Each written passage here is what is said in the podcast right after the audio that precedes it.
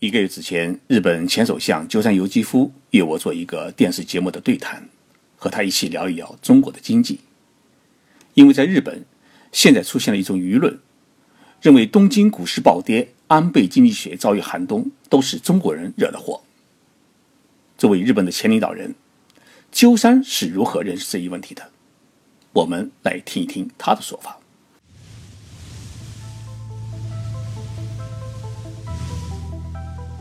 任你波涛汹涌，我自静静到来。静说日本，冷静才能说出真相。我是徐宁波，在东京给各位讲述日本故事。鸠山先生今年是六十八岁，他出生在一个日本的政治世家，他的曾祖父担任过日本众议院议长，那么他的爷爷鸠山一郎是日本自民党的创始人。在二战结束前啊，鸠山一郎曾经拍着桌子与东条英机吵架，他强烈反对强迫学生上前线的刑事特别法，因此也被称为日本的硬汉政治家。鸠山一郎在上个世纪五十年代啊担任过日本首相，自民党如今的总裁是安倍首相，因此他也是托了鸠山家的福当上了日本首相。鸠山先生的爸爸虽然没有有当上首相，但是他也当了外务大臣。鸠山的母亲啊，诶，出生于名门，是一位大家闺秀。大家都知道，全球有一个最大的汽车轮胎公司叫普利司通。那么，鸠山的外公就是普利司通的创始人，名字叫石桥正二郎。鸠山先生还有一个弟弟叫鸠山邦夫。曾经担任过日本的总务大臣，现在也是国会议员。所以，日本政坛把鸠山一家称作是日本的肯尼迪家族。鸠山的母亲啊，原来一直是看好小儿子邦夫，因为鸠山由纪夫从小就是一位好好的读书郎。他大学读的是东京大学，学的是应用物理专业。毕业以后呢，就去美国的。斯坦福大学攻读工业工程学，并获得了博士学位。回国以后，他进入大学当教授，原本可以成为一名优秀的学者。我和秋山先生认识啊，已经有七八年。有一次在一起吃饭的时候啊，我问过他一个问题：“你后来怎么想到要从政呢？”他回答说：“因为在美国生活这么久啊，看到美国年轻人是朝气蓬勃。”而日本年轻人每天为自己的生计而奔波，突然觉得这个国家不改变不行。鸠山当上国会议员是已经很晚的事情，那一年他已经是三十九岁。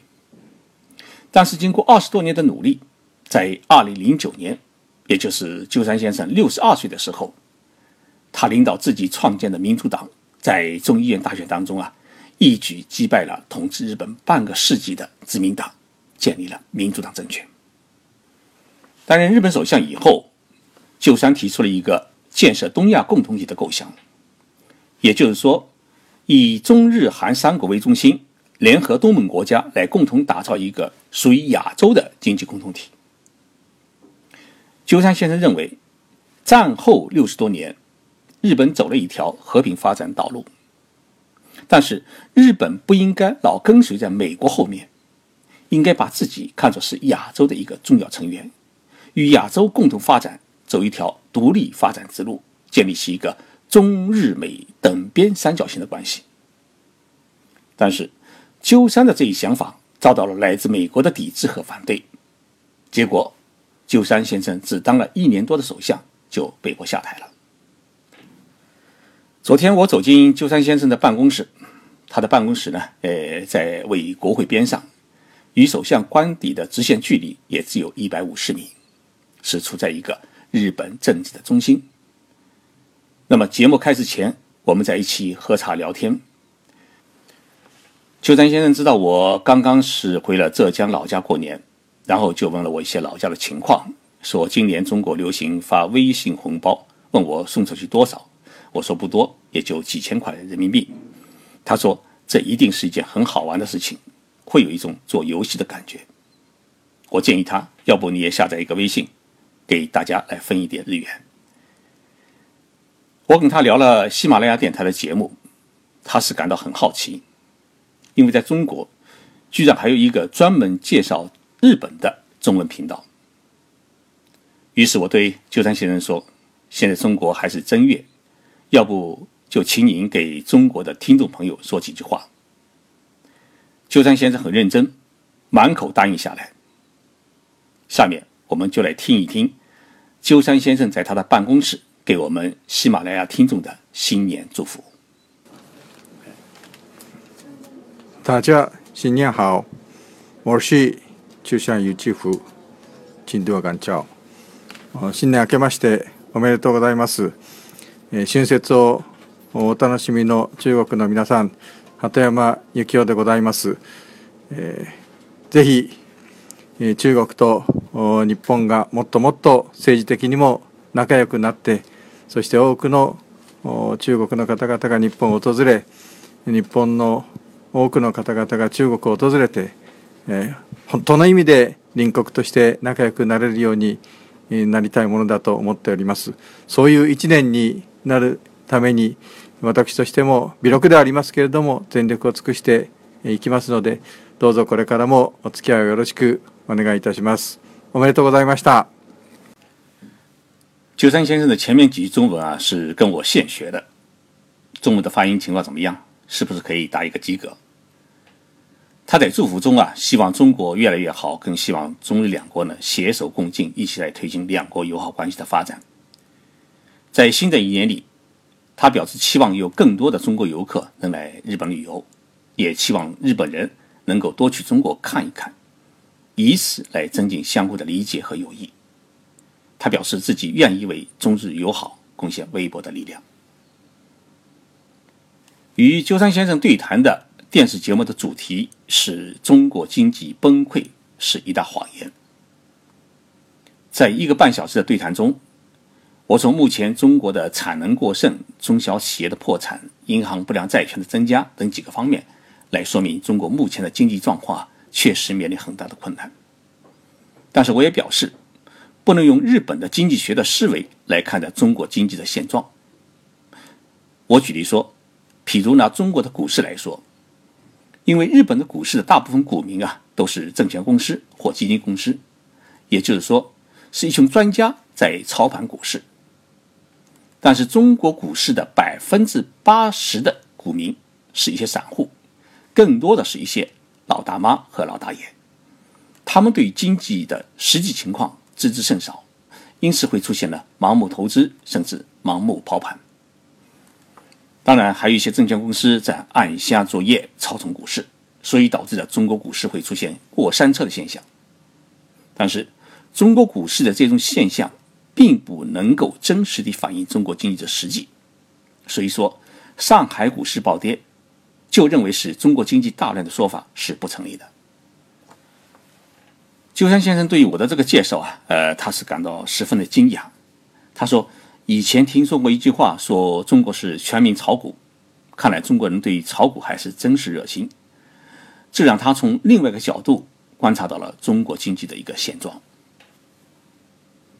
鸠山先生在节目中对于中国经济，他有自己独到的看法和意见。他有这么几个观点啊，可以与各位听众朋友一起共享。第一，是如何看待中国经济的减速？鸠山先生认为。中国经济从高速发展时期调整到中速发展时期，目前正好是一个汽车的换挡期。任何一个国家的换挡期啊，都会出现一个经济减速、社会动荡的时期，因为人们已经长期以来习惯于明天会更美好，一旦遇到明天会失业，那一定会担忧，也一定会惊慌。日本在九十年代初就出现过类似的情况，所以。中国调整发展模式遭遇到的一系列问题呢，是不足为奇的。关键是政府如何应对，国民如何调整好自己的心态。他的第二个观点是如何看待中国的 GDP。中国在二零一五年的 GDP 的增长率啊，依然能够保持在百分之六点九。鸠山先生认为这是一个很了不起的数字。虽然有不少人对于这个数据表示怀疑。但是，即使减少到百分之五，对日本来说，依然是一个高增长率，因为日本在去年的 GDP 只有百分之一点四。所以在全球经济处于萧条的时期，中国还有这么高的增长率，应该是幸运，值得羡慕的。日本已经习惯于低速增长，所以中国也应该接受中速增长的现实。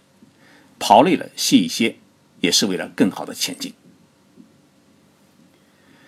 鸠山先生谈的第三个观点，他认为中国经济的转型啊，已经是看到了希望。他说，原先日本很担心中国经济一减速，中国游客就不会来日本了。我前几天去银座，到处看到中国旅游团。一月份来日本的中国游客人数呢，比去年一月份增加了整整两倍。这说明中国人的消费能力啊，并没有减弱。中国经济的发展模式正在从投资型向消费驱动型转变。实现新常态经济还只有一年多，中国消费占 GDP 的比例已经上升到百分之六十。鸠山先生认为，这说明中国经济的转型。已经出现了希望。在这个节目当中啊，鸠山先生特别谈到一个问题：目前日本社会有一种舆论，认为日本经济出现下滑，股市出现暴跌，都是因为受中国经济大减速的拖累。包括安倍首相本人在内，也是持有这样的观点，并在国会当中把这种观点抛了出来，把自己的错归罪于别人。是日本人性格中的虚伪的一面。鸠山先生因此说，日本经济出现滑坡是安倍经济学失败的一个重要标志。反省的不是别人，正是安倍首相自己。中国也好，日本也好，每一个国家都像是一户人家，家家都有一本难念的经，所以不应该指责对方，甚至是嫁祸于对方。对谈节目结束后，鸠山先生跟我讲了一个故事，说前年去北京访问，见到了习近平主席，他跟习主席说了这么一句话，说您提的一带一路的思想战略，也是我当年的东亚共同体的一个构想。习主席回答说，那咱们是因循所见略同，但是这一条路不好走，走起来会很艰难。中国问题是堆积如山，没有新思路、新战略，中国经济就会走进死胡同。我们是没有办法的办法，必须这么走下去。鸠山先生说：“听了习主席的话，我感觉到，日中两国作为邻居，应该是惺惺相惜、互相帮助。中国经济好起来，日本经济也会好起来，这才是真正意义上的战略互惠关系。”临分别时，我送了两瓶浙江的绍兴酒“古叶龙山”给他。鸠山先生是十分的开心，约定下个月等我从北京结束两会采访回来，咱们在一起喝酒，聊一聊中国最新的政治与经济的动态。各位朋友，与日本前首相鸠山由纪夫的聊天的节目就介绍到这里，谢谢大家的收听，我是徐静波，我在东京。我们下期节目再聚。